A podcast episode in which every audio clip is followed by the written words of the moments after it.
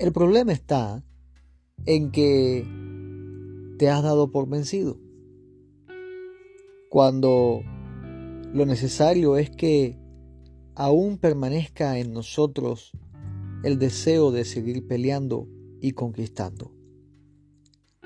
¿Te faltaron las fuerzas? Ya dices, no puedo más, no puedo más. Has dado por muerto el sueño que te caracterizó en la vida. Ya piensas, se murió mi ministerio. Ya no hay nada que pueda hacer que sea efectivo. O quizás seas más drástico y diga, Dios ya me abandonó, ya Dios me dejó, ya Dios mejor usa a otro, ¿para qué usarme a mí?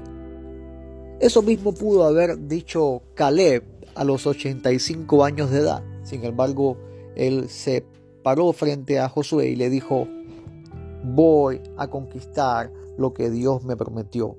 Dame lo que Dios me prometió. A los, a los 85 años de edad, a los, a los 80 años Dios llamó a Moisés. A los 100 años Dios le cumplió una promesa a Abraham.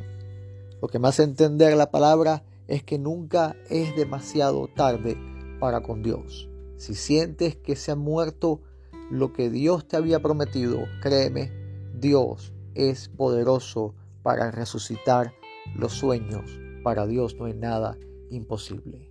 Créele a Dios, párate como Caleb y dile, Señor, heme aquí, estoy dispuesto para conquistar el monte, para conquistar la tierra que me has prometido.